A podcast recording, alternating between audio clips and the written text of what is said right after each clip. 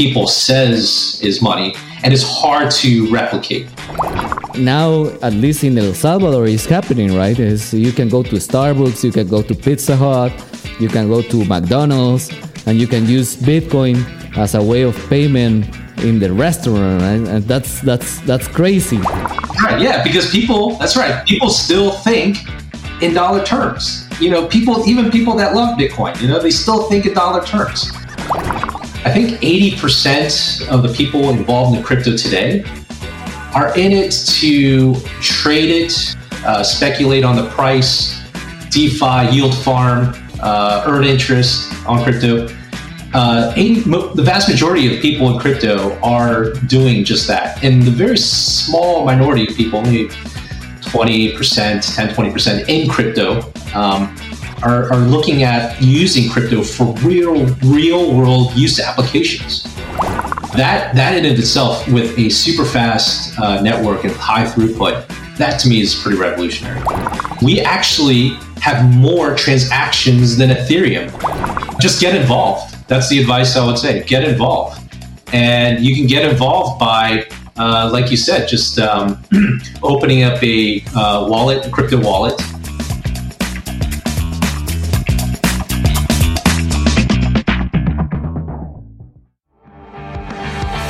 Este podcast llega a tus oídos gracias a nuestro patrocinador oficial Abra Latam.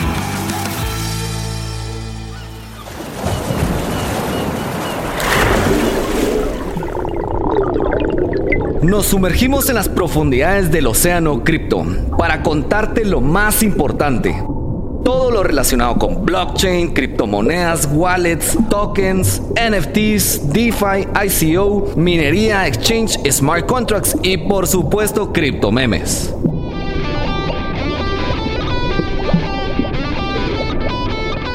Bitcoin, Ethereum, Cardano, Tether, XRP and Polkadot. Dogecoin, USD Coin, Terra Luna, Chainlink, Uniswap, Litecoin, Bitcoin Cash, Algorand, Rapid Bitcoin, Polygon, Filecoin, Tron, Stellar, Ethereum Classic, DAI, Tesos, Ape, Monero, CryptoCoin.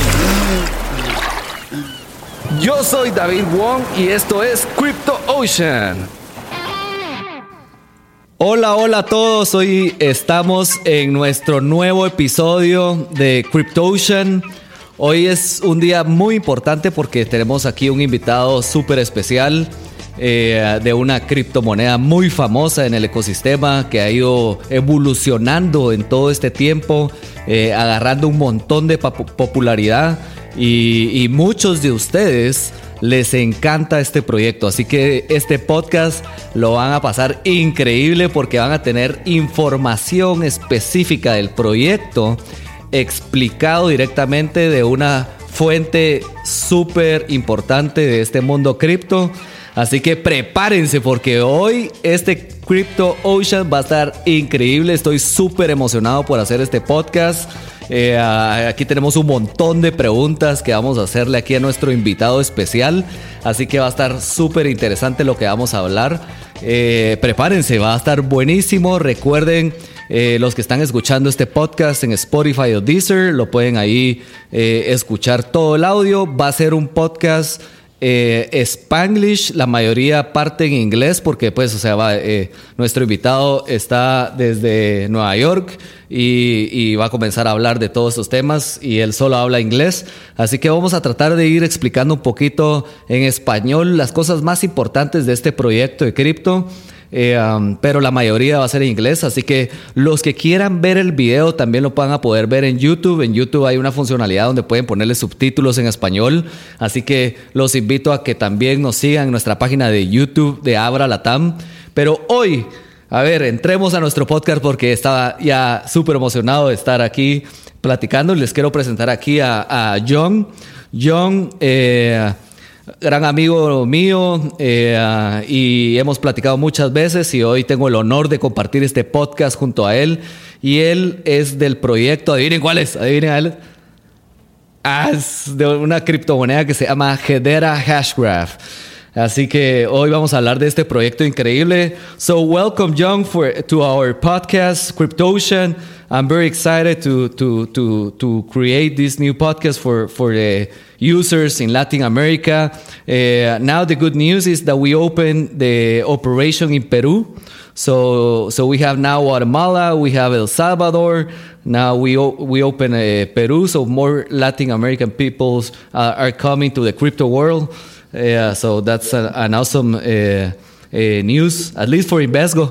uh, uh, and we now we, we are giving access to more uh, people in Latin America uh, to get involved in this crypto world. So welcome, John. yeah, thank you for, for this time. Thanks for having me, David. It's fun to be here.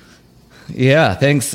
so, John, maybe the best thing is like uh, uh, you can give your uh, a little bit of your background, your uh, super knowledge about the crypto world. Sure. So yeah, no. So yeah. Uh, so like you mentioned, uh, right now I'm CFO of Hedera Hashgraph.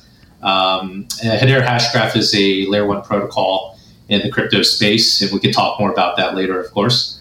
Um, and but before I, have only been here for about five months. before I joined Hedera. I was a chief investment officer at Abra, uh, where I helped set up their whole institutional lending business. Abra launched the uh, Earn product uh, last summer, and I just joined a few months before that so that they can uh, help their depositors uh, earn interest. so.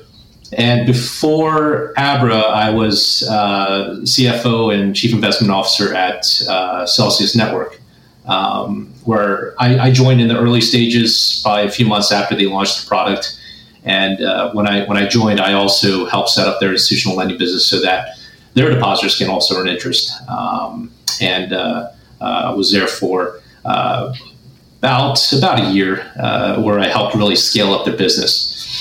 Um, but before I got into crypto, um, I was in traditional banking. I was at Citigroup for ten years and uh, UBS for two years. Uh, so in, in, banking, I was primarily in the uh, credit uh, trading and investment space. Uh, there's this group called Special Situations Group. Basically, it means that you know anything that's really hard to value or very illiquid, uh, those type of investments, Citigroup purchased or made those type of investments in the market, and, and I was running the product there for in Asia for several years. And then UBS, I did the same thing. Uh, basically, after the Lehman crisis, uh, I, I, bought a lot of their distressed, uh, post Lehman distressed assets uh, out in Singapore and uh, did pretty well for UBS back then. But so, so if you kind of think about my career, it's like the first part, 12 years in traditional banking, doing investments, and then I saw the light, got introduced to Bitcoin in 20, around 2017 and uh, I decided, yeah, this is this is what I wanted to. So the future. I yeah, exactly. This I want to devote the next twenty years of my life, or longer. I mean, you know, forever until until I die. You know, uh, in in crypto because this is uh, this is just a once in a generation type um, evolutionary leap in, in, in human evolution. So, uh, you know, just kind of quick story on, on that. When I when I first was introduced to Bitcoin, I it, it, didn't make sense to me. I love the technology. I you know the, the whole um, you know the whole decentralization just makes sense, but I didn't like Bitcoin as money uh, because it was it just didn't make sense to me. I, I, I you know we're all programmed a certain way to view dollars as real money, uh, even though it's not really backed by anything. It's just you know. But when I went away, f- I, I just kind of went away for for a week and thought about well, what is money? Money is just whatever people says is money and it's hard to replicate right? Back yeah. like 10,000 years ago people used like large round stone discs with you know round holes in it. You had to like you know roll it over to your uh, grocery store to get some food. But um, that was money back then.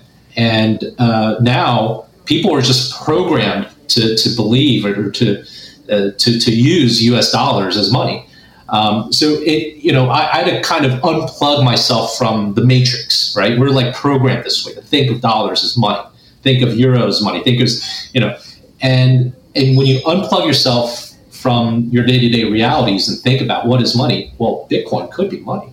It is money. It's just something that's really hard to replicate. And people aren't quite there yet, believing that Bitcoin is money, but we, are, we will eventually get there, I think. It's just right now, people, just too many people are programmed to believe that dollars or hard currencies is money. Um, yeah. Then, yeah, when I had that epiphany, that's uh, I was like, wow, this is this is something really amazing, and uh, uh, let's see how the, the state of play develops over the next uh, couple couple decades. Yeah, probably it could be Bitcoin or other crypto, right? You know, it's uh, so I, I, I, think so. So Bitcoin has the right uh, pieces to be a store of value, to be a much better uh, replacement of gold. Other cryptocurrencies, it depends, right? It, uh, it depends. So, like for HBAR, for instance, um, we view this as a utility coin. It's basically used to uh, make API calls to our network. It's not really intended to replace the dollar. It's really intended to uh, for, for people that want to use the Hedera network to use it to make uh, uh calls to make transactions on uh, the Hedera network. Uh, but it's not again. It's it's not really now. There's other stable coins that are built on uh, Ethereum and also on Hedera. Those could be used. That's the bridge to to kind of eventually get to a fully digitized economy where it's only running on on cryptocurrencies. But um, right now, it's there's there's a mixed bags of different tokens out there, uh, and so Bitcoin is probably the best fit for some sort of replacement of uh, the U.S. dollar. Yeah, I, I, I couldn't imagine imagine uh, when I was uh, I don't know uh, 2017 to go to a Starbucks and pay with Bitcoin for my coffee. Uh, now, at least in El Salvador, it's happening, right? Is you can go to Starbucks, you can go to Pizza Hut, you can go to McDonald's yeah. and you can use Bitcoin as a way of payment in the restaurant, right? And that's that's that's crazy. That's cr- and a lot of people now they think, uh, what Bitcoin for a money to replace uh, changing the, the way of paying with dollars is like a, as, as you was saying like a something like a very difficult to imagine at least maybe for all people. For young people probably it's easier to, to, to get involved in this new new way of payment. Uh, but for old people it's like a no i want to have my my my physical uh, dollar right? Because paper yeah. Paper. Yeah look i mean it, it, yeah it's kind of crazy but um, you know surprisingly people that uh, are really into bitcoin and crypto um, they don't use Bitcoin to make payments. They don't use Bitcoin to buy pizza or coffee because they think and, and truly believe that the value of it's going to go a lot higher than where it is in dollar terms. In dollar terms, correct. Okay, so there, you know, the, you know the whole story about someone that bought a pizza for like two Bitcoin, like you know, like seven years ago or something. Ten thousand bitcoins. or ten thousand bitcoins. It was just yeah, ten thousand bitcoins. Two, so, it was in two thousand ten. Yeah, that's right. So, so I mean, it, no one, the people that are in crypto don't want to use Bitcoin to make you know average day purchases because, uh, you know, right now, and, and it makes sense because right now people are still for for like ninety five percent or ninety eight percent or I don't know exactly what percentage, but the vast majority of people in the world still, uh, you know, transact in dollars. It's their cost, their rent is paid in dollars, their you know tuition, their cars, their gas, just everything is paid in dollars. Now there's going to be a tipping point when they start start paying when everyone starts paying in Bitcoin or some other currencies. Right now, let's just use Bitcoin. Um, then they're going to say, okay, well now I'm not so concerned that my Bitcoin in dollar terms is going to go up. It, it, it probably will, but then people will use less dollars and more Bitcoin at that point. Um, so it, there's going to be a tipping point where the vast majority of people will stop transacting in dollars and start transacting in Bitcoin. And then that's when you'll see people using Bitcoin more and more for payments because everything else that they uh, they'll you know that that they need to live, maybe even their salary will get paid in some other digital yeah. currency. So that's until that happens, people are not going to. Not a lot of Bitcoin enthusiasts are going to spend their Bitcoin to pay, you know, to buy coffee. Yeah, I, I, I think you're right because at least for um, not new users, the people that uh, probably uh, are involved in, in Bitcoin for a couple of months or years, it's like a crazy to think, okay, I'm going to pay, I don't know, one car for one Bitcoin and probably in December the Bitcoin is gonna be in 100k, probably. I don't know. Yeah. Uh, so imagine paying 50k for one car, and in three months it's gonna be 100 for the same car. It's like a no. I prefer to to have one Bitcoin. Probably in December I have a hundred, and I sell a half, and then I'm gonna buy this new car. that's right. Yeah, because people. That's right. People still think in dollar terms you know, people, even people that love Bitcoin, you know, they still think in dollar terms. Now, there'll be a point when to buy that car, you know, the car manufacturer like Tesla, you know, for instance, they'll probably, if, if they get to a point where they're now buying the parts in Bitcoin, they're, now they're paying their employees that put together that car in Bitcoin. Then when that whole supply chain is now paid in Bitcoin, then you'll see people really starting to like you know use bitcoin for everyday purchases. But right now people are just like no why would i why would i you know use a bitcoin? It's going to be 200000 i don't want to pay $200000 for tesla. I'll just use my worthless cash you know or whatever. Uh, so so that's it. we're, we're not quite there yet. It's I, I i'd be curious to see how long it takes but i think it will happen at some point yeah uh, uh at least for the, the conclusion is like a is a store of value Bitcoin right now is a store of value. Uh, if you are thinking uh, that the price is going to be, I don't know, 200, 100 or more, it's a store of value. That's you don't want to use that uh, investment for buying a Hamburg, uh, Big Mac in McDonald's. yeah, that's right. Yeah. So, uh, John, and, and, when did you start in, in the crypto world? Oh, um, so I got started in 2017. Um, so, and you know, that's when I uh, like I mentioned, I had that kind of epiphany. You know, the light kind of went on, and I saw the light, and, and I said, you know, this is what I want to do for the rest of my life, and get involved in crypto and just develop the ecosystem. You know, so uh, that that was, and then soon afterwards. Um, uh, uh, some friends and I, we, we started this company called Alt Lending, where we our first uh, product was just to basically lend U.S. dollars and take Bitcoin and Ethereum as collateral, and then that was it. But you know, when I it, not not much is there's been a lot of development, obviously, a lot of development in the past four years in, in crypto, but it, the sentiment is still the same, in my opinion. What I mean by that is, I think 80% of the people involved in crypto today are in it to trade it, uh, speculate on the price, DeFi, yield farm, uh, earn interest on crypto. Uh, 80, the vast majority of people in crypto are doing just that. And the very small minority of people, maybe 20%, 10, 20% in crypto, um, are, are looking at using crypto for real, real world use applications. And so that, that to me, uh, that's going to change. That's going to change for sure. Um, but it's, it's sad that there's this beautiful technology created this blockchain technology, uh, and and people are just trading it. Like you can, that's the that's the main use for it right now, and it's sad. You can trade tulips. You don't need DLT. You don't need distributed ledger technology to speculate off a price. You can do that with anything. You do that with stocks or you know, like I said, tulips. You know, they did that with Tulipmania. So, um, but I, you know, what what drew me to Hedera uh, was that this is one of those um, projects that are really using their distributed ledger technology for real world use applications.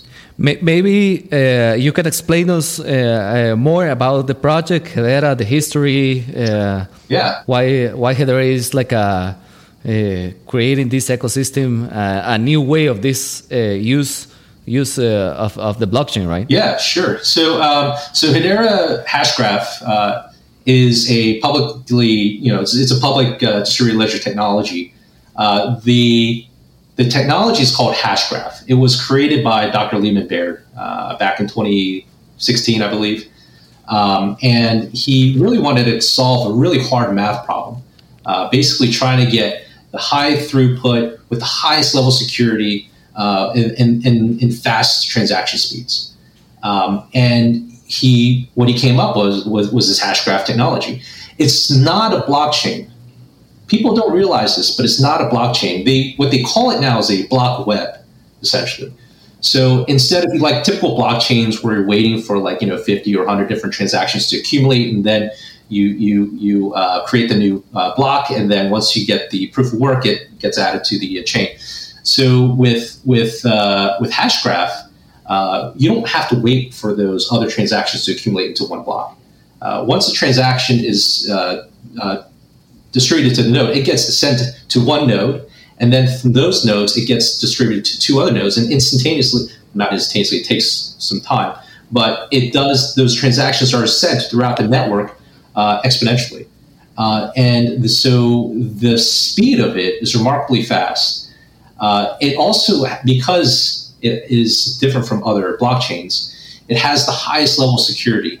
It's called asynchronous Byzantine fault tolerance. Uh, whereas other blockchains, uh, their security is just BFT, Byzantine fault tolerance.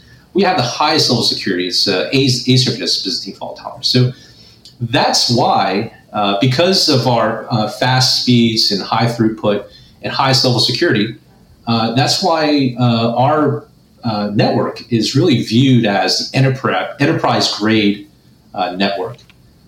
so a lot of the large companies we're speaking to uh, that are looking to use their use use our network for their uh, blockchain applications, uh, decentralized applications. Uh, they're they're looking to us to to be that uh, network of choice.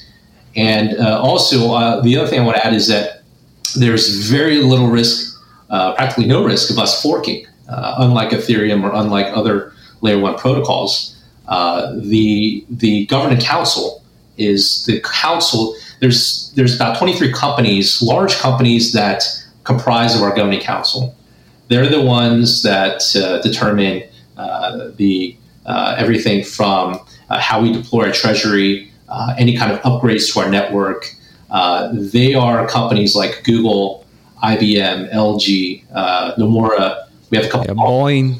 Yeah, Boeing's on there. IBM. IB, yes, IBM uh. Just to clarify to the audience, uh, like uh, this is like a very different uh, in the governance of the crypto, right? Because uh, when what you are mentioning is like a, we are having huge companies, like a very famous companies, Google, LG, Boeing, IBM, Tata Communications, these kind of companies uh, working together, right? Like a governance. Correct. Maybe but what's the point to have this governance uh, with these huge companies? Maybe yeah. If you can so, uh, tell us about that. Yeah. So so these all these twenty three uh, companies, and some of them are universities actually. So companies and universities, um, they govern our network.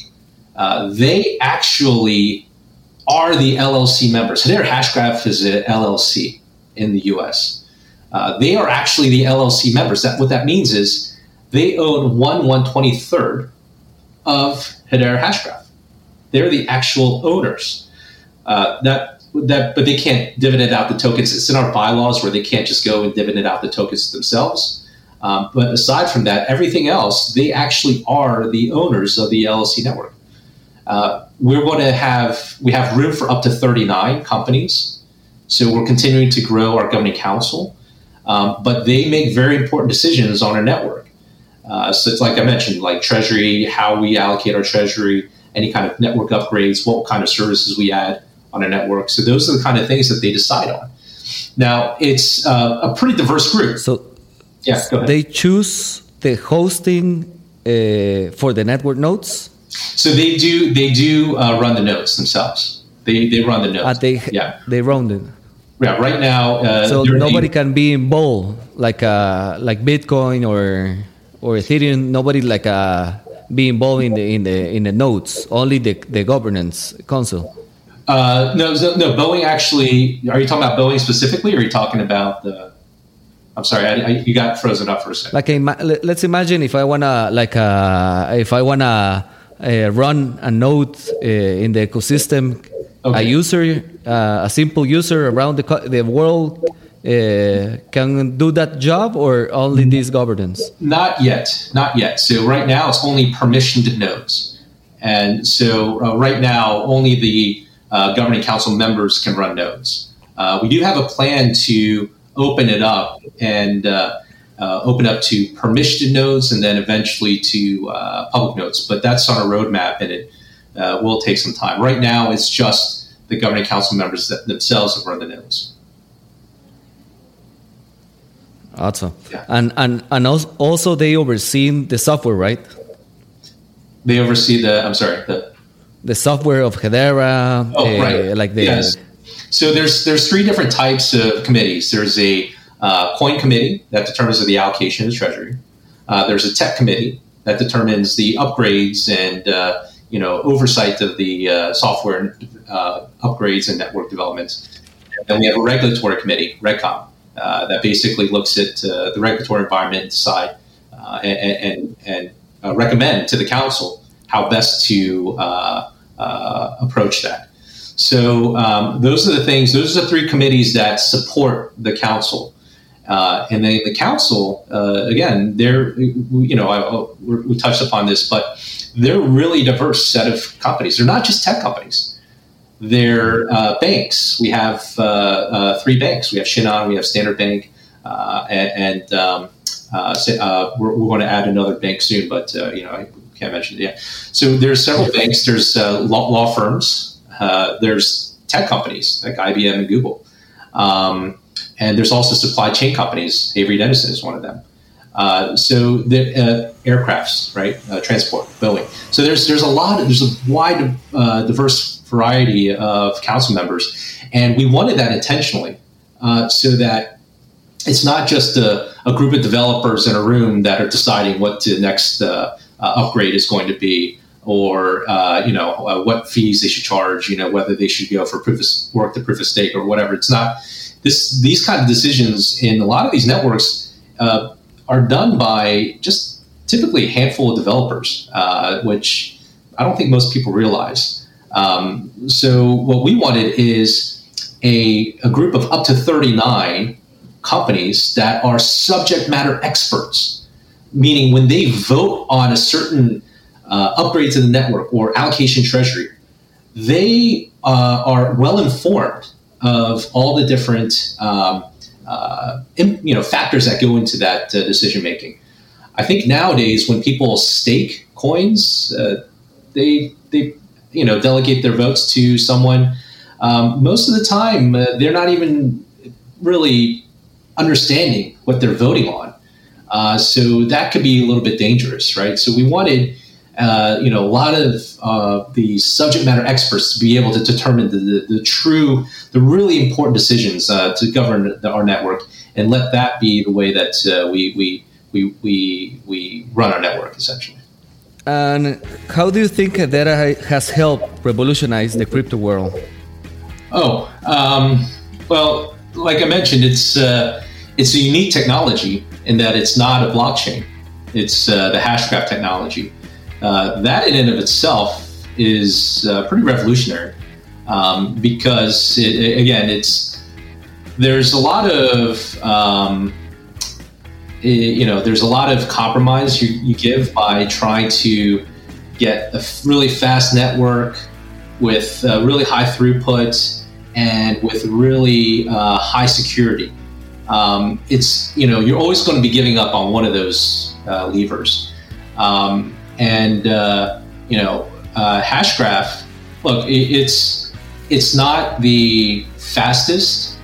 There are there are other layer one protocols that are slightly faster. Um, I think we have probably one of the highest throughputs in terms of transactions per second. We're about 10,000 transactions per second with one shard, and that's throttled down. Yeah, I was going to say that. that Yeah. it, it probably is not fast. It's not, not like the faster, but it's super fast. super fast. It's super fast, uh, but there are other networks that uh, claim to be higher. Uh, um, I, I don't know if we, we have to really do an apples to apples comparison because you got to think about whether they're looking at multiple shards or just one shard. Or, um, but uh, what we can say is we, we do have uh, definitively highest level security, that asynchronous Byzantine fault tolerant uh, that I was mentioning. So uh, that that in of itself, with a super fast uh, network and high throughput, that to me is pretty revolutionary.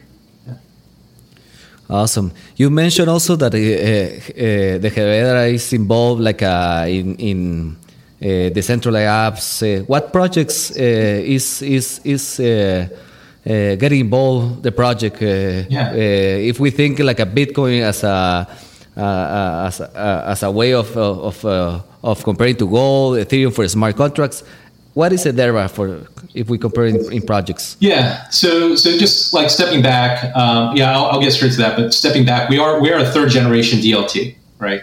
So Bitcoin is like uh, generation one, Ethereum's generation two. Um, it's got you know, look, it's great. It's got a lot of usage, but it's got a lot of you know problems that they're working on. We're generation three. We're like every we're like the other layer one protocols that are just more recently uh, new. However, I'll say one thing before I get into the application use. We actually have more transactions than Ethereum. And over the past, we've been live now. We went live about two years ago, September 2019.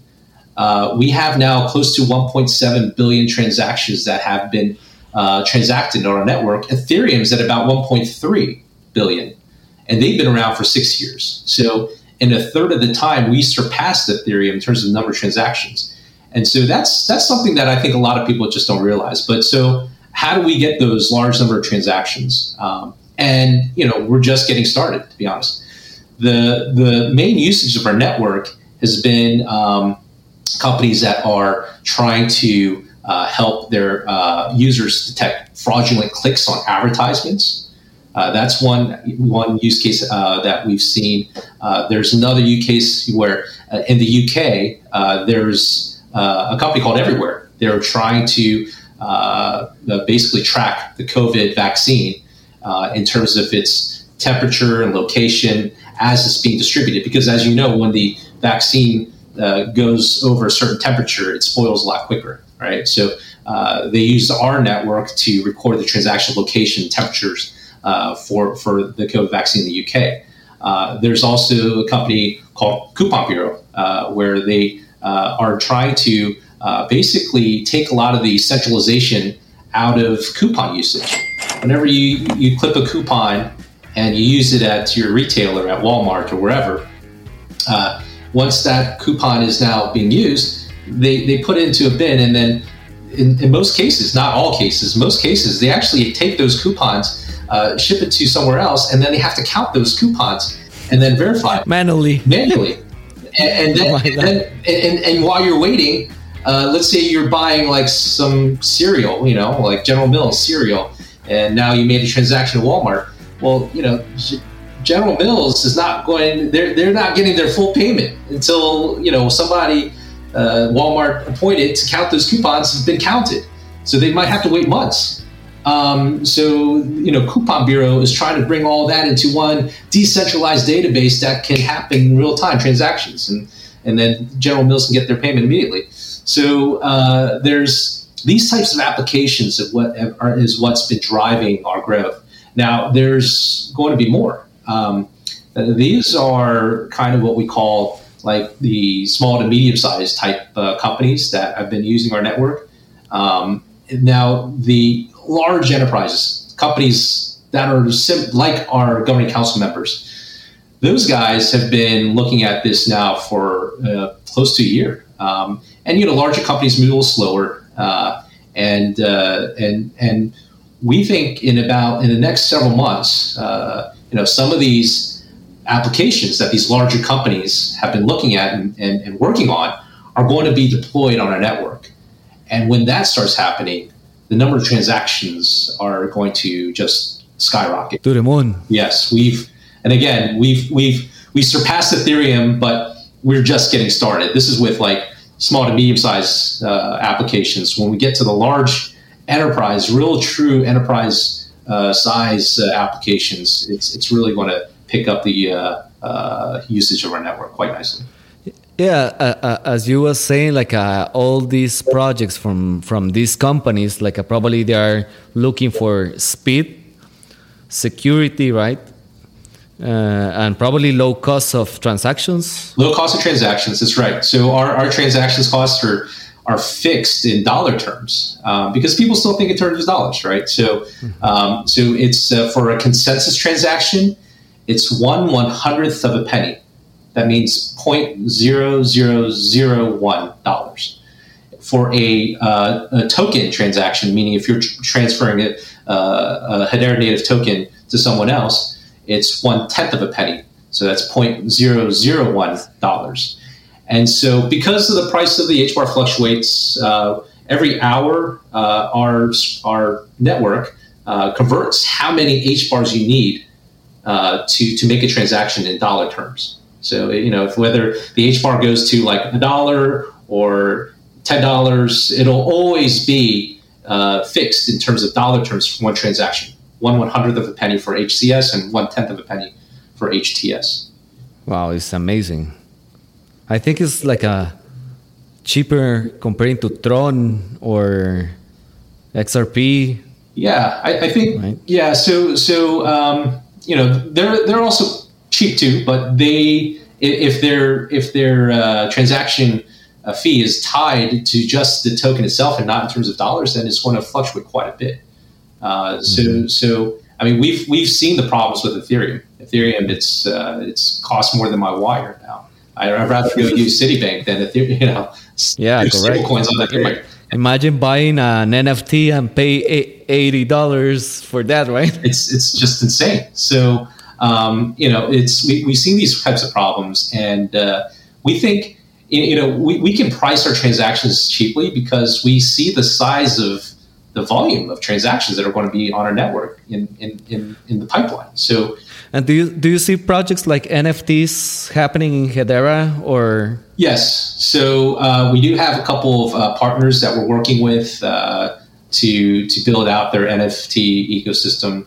Uh, so Calaxy is one. Uh, Calaxy is uh, it stands for Creators Galaxy. It's a Galaxy with a C.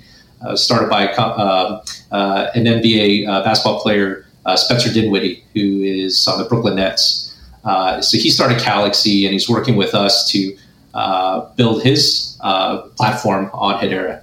Uh, so, so he, he's just one example. He's, he's a great partner. We have a lot of uh, friends there. Actually, former employees actually went from Hedera to, to Calaxy as well. but there's there's several others that are working with us to build their NFT platform on Hedera. Wow, that's awesome, Young. I Imagínense, es, toda esta información que nos está diciendo John es increíble. Casi que me, dan ganas de ir ahorita a abrir mi billetera de Abra y comprar eh, un, poco de H-Bars ahí. Pero es increíble. la verdad que les recomiendo a todos los que están escuchando este podcast que vayan a YouTube y vean esto por si quieren verlo despacio, con subtítulos, quieren regresar. Es súper información valiosa. So young. So let, let, let's go. Let's start like the, the funny time of the podcast. Um, let, let's begin with a couple of questions, like uh, for beginners, right? Yeah. But if you had like uh, to start ten thousand dollars, you you you are you're a beginner, right? Mm. You, you don't have crypto. What could be your mix in your portfolio with ten thousand dollars? Yeah, so um, I would definitely buy a little Bitcoin, a little bit of Ethereum. You know, Ethereum, given its problems, it's uh, they are doing some upgrades to make it a little bit better. Um, but uh, it is kind of like the de facto, uh, uh, uh you know, uh, it's it's the network of choice for now, if you will. but that that's going to change. So um, yeah, just to answer your question, I would buy a little bit Bitcoin, a little Ethereum, maybe like 25, 30%, maybe 30% Bitcoin, 20% Ethereum, and then the other 50%. Uh, and again, this is just not meant. Yeah, not financial advice. advice. I want to yeah. give that disclaimer because you know. yeah, yeah, yeah. Um, don't worry. I always say that at the beginning and, the, and yeah. at the end of the podcast. I should have said at the beginning too, but yes. Uh, but yeah, maybe 30% Bitcoin, 20% Ethereum. The other 50%, what I would do is um, I would buy like maybe the top five or six uh, layer one protocols. um, and maybe even some layer twos as well. Uh, so you know, because look, we're, we're a layer one protocol. I, I firmly believe that not one one layer one protocol is not going to be the winner. It's not going to be winner take all. There's going to be a handful, maybe like three or four that ultimately, right now, there's like you know more than hundred, right? Yeah. Um, but uh, I think there's going to be like three or four. Shiba Shiba Inu is in the top twenty. yeah, that's not. Even, I don't even know what to do with that. It's like yeah, they just created that because they wanted to give uh, Vitalik a whole bunch of uh, Shiba. yeah, that's crazy. Um, but yeah, it's, I don't know what you do with that honestly. Uh, but so so yeah, I, I- you know buy the top five or six, maybe uh, of layer one protocols. Okay, um, things like Hedera or HBAR, things like maybe Solana or Algorand or Cardano, um, and maybe throw in a layer two in there like uh, Matic, right? Polygon, you know, that's I like that project. Maybe even some Chainlink, right? Uh, uh, so. You know, if I were uh, just getting into the space, I, I would buy a basket of that.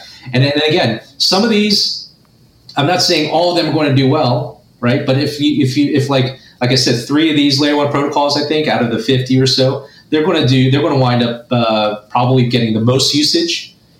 And uh, if they do well, that those that do well are going to go up a lot more than where they are now. And then the ones that kind of fall by the wayside, it's it's okay if they go down because the other three that you bought have done so much more better.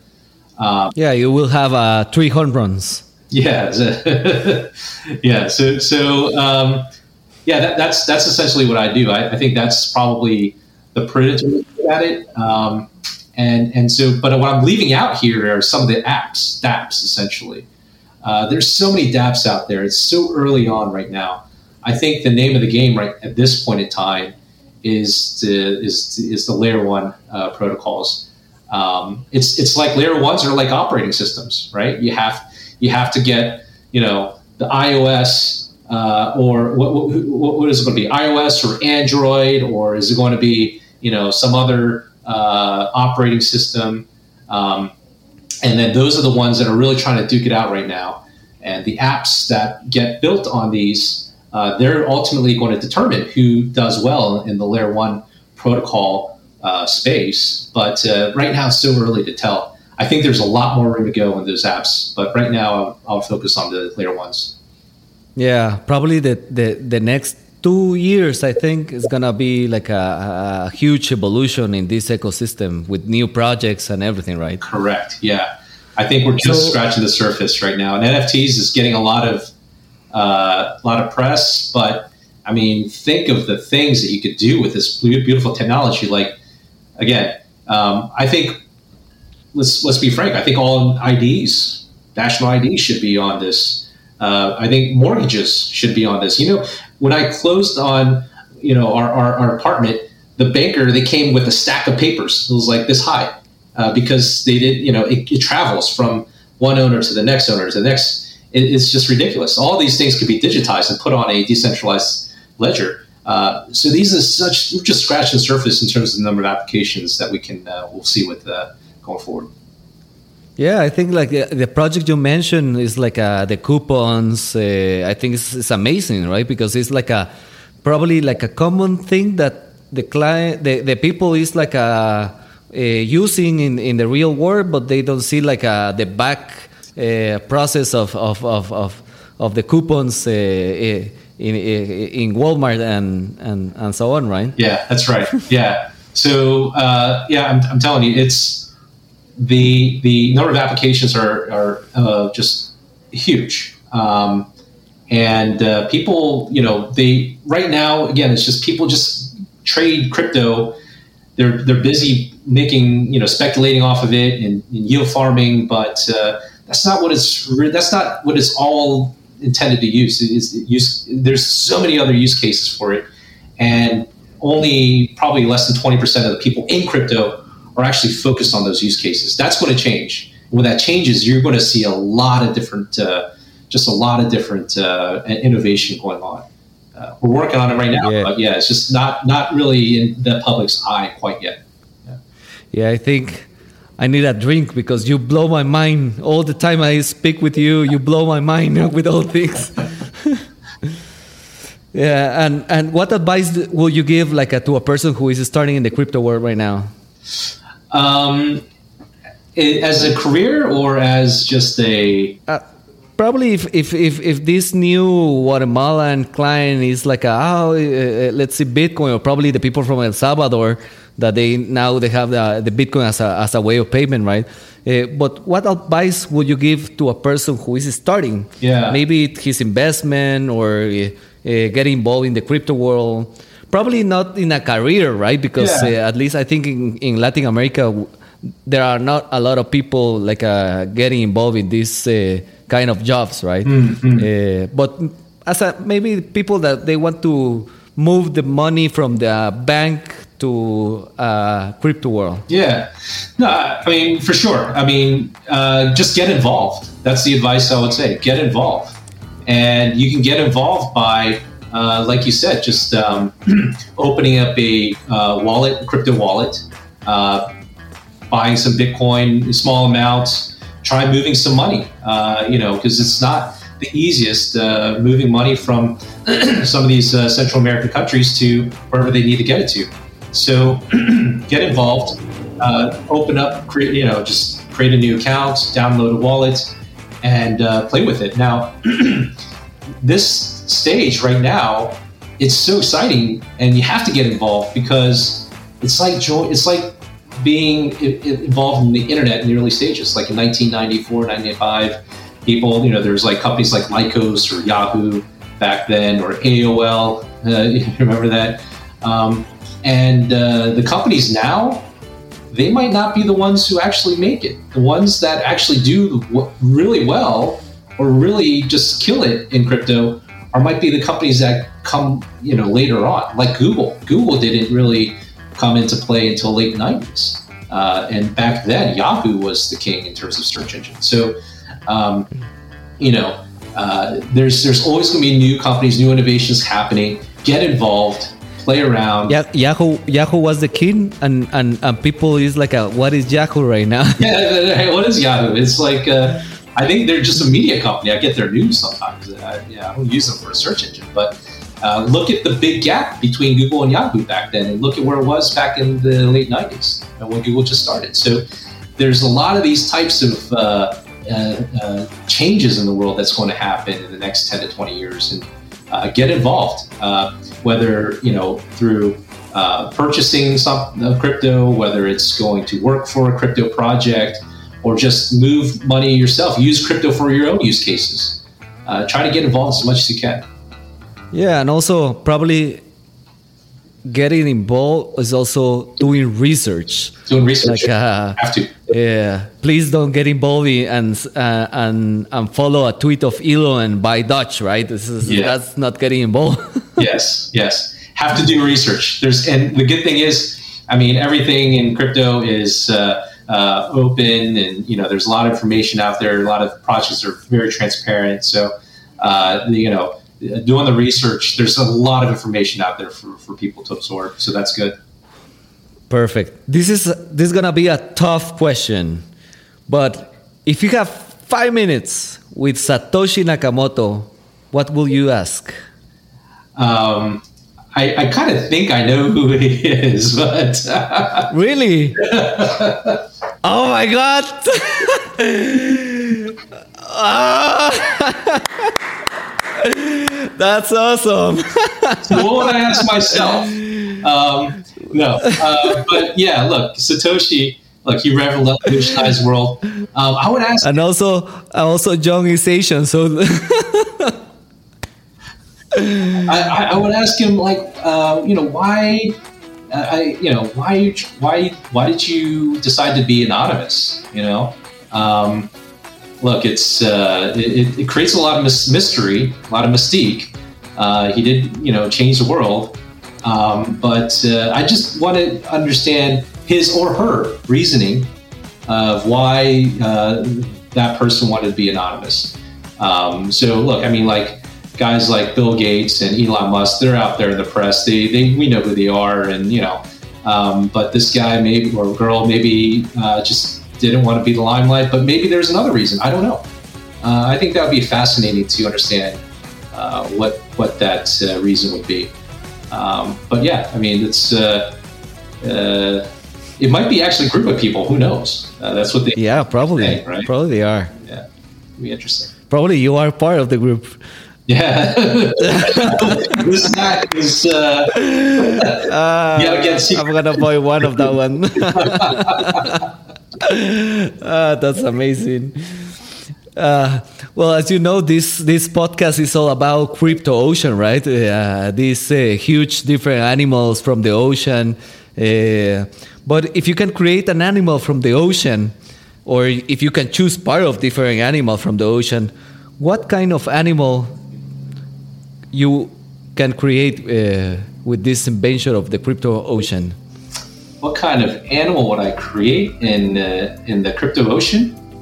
Yeah, Yeah, uh, that's that's a good question. I, I, maybe uh, look, there's a lot of krakens out there. You know, it's uh, there's a uh, unicorns out there. Uh, um, but uh, unicorn in the ocean. yeah, well, Uniswap and uh, you know maybe maybe you can throw like uh, some uh, you know sushi in there too. So um, yeah, look, I it's a good question. Look, uh, I think if I if I had to say one animal in the ocean that really uh, truly um, uh, represents maybe what crypto is all about, it, it, it's probably uh, the like the the minnow, right, or a small small fish, because it's it's there's like hundreds of millions or billions of them. Know, and this is what crypto is about. It's about it's about every little guy out there that can use crypto to, um, you know, if they want to speculate and make money off of it, they can do that. If they want to use it to pay the bills, they can do that. they want to use it to, you know, transfer their mortgage or home ownership, they can do that. It's about them. It's not about whales. And people use Bitcoin whales and whale terms too much. Uh, it's it's not about we, we have whales in the traditional world. We have whales in in you know the stock market. Let's get. Let's get past the whales. It's about the little guy. So all those little hundreds of millions or billions of little fish um, that just are a together a big movement in the ocean. That's what crypto I think is. If you had to compare that to the ocean. Thank you so much, Young. Uh, I I enjoy this time. Uh, but uh, thank you for your time. Thank you for all your knowledge. Uh, as I was saying, I need a drink right now, and it's 4:30 p.m. here now in Guatemala. But I need a drink because you blow my mind with all, back to New all York, this man. knowledge. yeah, I wanna. I, I- have to. I have to go again. Yeah, probably soon. I'm gonna be in Florida in two weeks, but uh, Oh, yes. maybe I can. I, I can take a couple of days. Come on, Matt. Matt. But thank you for your time, John. Uh, it was amazing having you here in the crypto ocean. I'm sh- completely sure everybody is enjoying uh, everything you you said. Uh, but thank you so much. Yeah, thanks, Dave. It was a lot of fun. And uh, yeah, come on out. We'll go out to uh, Tavern on the Green again together. Awesome. Thank you very Yeah. much. All right. See you. Acabamos de tener un montón de momentos increíbles con John, que es el CFO de Hedera Hashgraph, una de las top criptomonedas del ecosistema. Y, y en breve les quiero decir a todos aquí un poquito de lo que hablamos, pero estuvo impresionante, o sea, impresionante. Recuerden, váyanse a YouTube si quieren ver el video. Hay un momento increíble de cuando hablamos ahorita de quién es Satoshi, pero está impresionante, así que chéquenlo. Eh, pero algo bien importante de Hedera Hashgraph es que hablamos de que Bitcoin es realmente un resguardo de valor, no un proyecto que se puede usar como una moneda, que aunque sí, ¿verdad? Eh, sí está pasando, pero realmente los grandes... eh, que poseen Bitcoin, pues no quieren gastar el Bitcoin, pues, o sea, no, ¿para qué vas a comprar un Bitcoin ahorita en 55 mil dólares, comprarte un carro y en un, par de meses, eh, ah, como decía el modelo de Stock to Flow, y, y- y si han visto ahorita ese análisis, está proyectando que va a estar arriba de 100 mil dólares Bitcoin en diciembre. Entonces imagínense comprar un carro ahorita con un Bitcoin y que en diciembre te va a valer el doble, te vas a querer pegar un tiro, pues. Entonces, hablamos un poquito de eso, hablamos de Hedera como un proyecto de tercera generación, eso es bien importante. Y algo que me pareció súper increíble de este proyecto de Hedera es la forma como, como, estamos acostumbrados a conocer el blockchain, ¿verdad? un blockchain eh, de Bitcoin descentralizado. En el caso de Hedera, aquí hay empresas bien importantes involucradas en el gobierno de la criptomoneda. imagínense, aquí hay un gobierno donde hay empresas como Google, LG, Boeing, IBM, Tata Communications, universidades, empresas de abogados. O sea, imagínense, hay un montón de estos, de estos gobiernos que ellos son los que gobiernan todo el tipo de transacciones, todo el, ecosistema de, de. Eh, y eso es bien increíble. Por eso este proyecto es, es, me parece a mí increíble, es genial, es bien revolucionario a lo que estamos pasando, ¿verdad? Justo hay un momento bien interesante que hablábamos aquí donde Ethereum, eh, la gente que por ejemplo está haciendo staking, que realmente no sabe qué está haciendo, ¿verdad? O sea, coloca sus inversiones, lo mete a staking y va a votar sobre proyectos o sobre decisiones del proyecto en un futuro que no tiene ni idea, porque no, no, no, no es su misión, no son expertos, ¿verdad? En cambio, en Hedera, tú tienes a gente de Google, gente de IBM y la gente que está como, imagínense esta junta directiva que es un proyecto eh, de gobierno donde todo el mundo tiene que votar, son gente experta, o sea, no mandan a cualquier, cualquier persona de Google cualquier persona de IBM, es gente especializada en el mundo cripto, en el mundo de blockchain, en el mundo de proyectos. Eh, los proyectos que mencionó John, que siendo Hedera tiene más transacciones que Ethereum.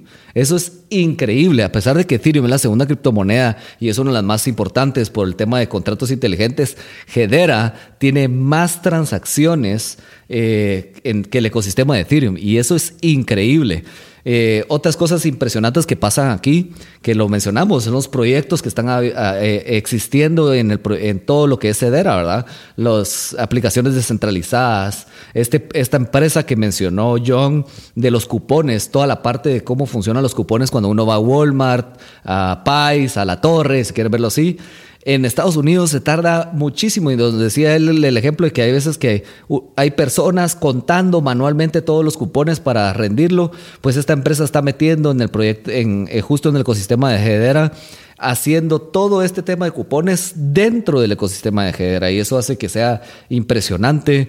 Eh, y, la verdad que hubieron un par de proyectos que ahorita que estoy ah, concluyendo eh, se nos olvidó, pero hay proyectos impresionantes en el ecosistema de Hedera, eh, temas de, de, ¿Cómo es que se llama esto? De emisiones de carbono. Eh, y, es la verdad que es, es increíble. Y, les recomiendo que investigue un poco más de Hedera. Hedera está en la, en la aplicación de Abra. La puedes comenzar a comprar ya en, la aplicación de Abra. Así que buenísimo. Nos la pasamos increíbles en este podcast. La verdad que estaba súper emocionado hacer esto. Eh, y, buenísimo. Muchas gracias a todos por escucharme, por, por verme en YouTube. Y ahí estamos, nos vemos ahí en la próxima. Espero tenerles mucho más sorpresas de todo lo que está pasando en el ecosistema de Invesgo y Abra a nivel mundial. Bueno, criptones, eso fue todo por hoy. Nos vemos en otro episodio de Crypto Ocean, un espacio donde nos sumergimos en las profundidades del océano cripto para contarte lo más importante. Y por favor, comparte este episodio con todos tus amigos que quieran aprender sobre blockchain, criptomonedas y todo lo relacionado a este mundo solo en CryptOcean. Suscríbete hoy a Spotify, Apple Podcasts o en tu aplicación favorita para escuchar tus podcasts. No se te olvide seguirnos en todas nuestras redes sociales como Abra Latam. Y si quieres directamente hablarme, búscame en TikTok o Instagram como David Lee AW. Si no has bajado la aplicación de Abra, pues ¿qué esperas? Descárgala en tu tienda de celular totalmente gratis.